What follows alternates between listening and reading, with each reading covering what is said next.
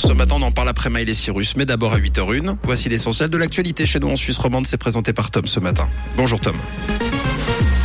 Bonjour Mathieu, bonjour à tous. Au sommaire de ce journal, une application pour les consultations de médecine à domicile a vu le jour à Lausanne. Bienne pourrait prochainement se jumeler à la ville ukrainienne d'Odessa et de la pluie annoncée également pour aujourd'hui.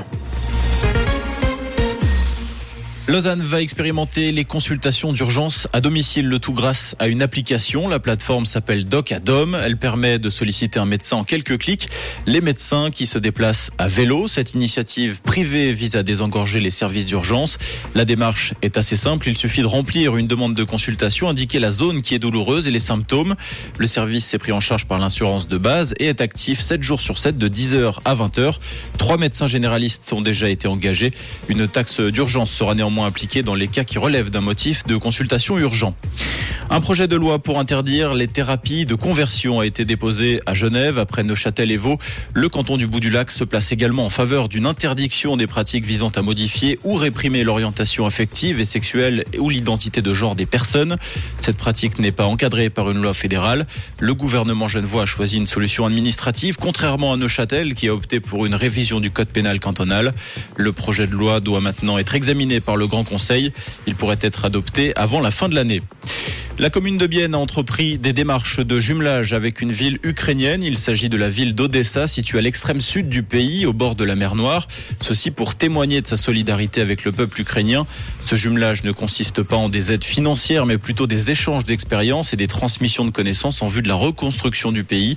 La mairie doit désormais fixer les éléments de ce rapprochement avant l'officialisation. Rapprochement qui ne devrait pas se faire avant 2024, compte tenu du contexte de guerre sur place.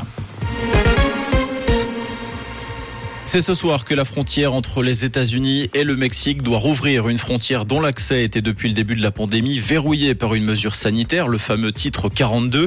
Mais les autorités américaines craignent que l'expiration du dispositif ce soir à 23h59 n'entraîne un fort afflux de migrants mexicains. Face à cette situation, plus de 24 000 agents fédéraux ont été déployés à la frontière. Les États-Unis qui ont par ailleurs adopté de nouvelles restrictions au droit d'asile.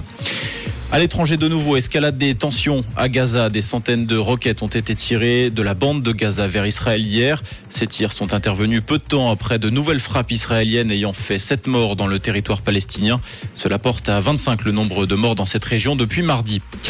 Le FC Ball a rendez-vous avec son histoire. Ce soir, les Ballois disputent l'un des matchs les plus importants de la saison à l'occasion de la demi-finale allée de la Conférence League. Ce sera face à la Fiorentina à Florence. Pour le club rénan, il s'agit de sa deuxième demi-finale dans une compétition européenne après son duel perdu face à Chelsea. C'était en 2013 en Ligue Europa.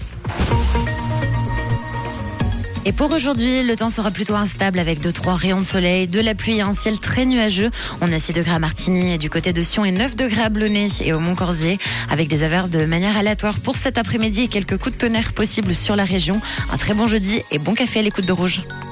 C'était la météo, c'est Rouge.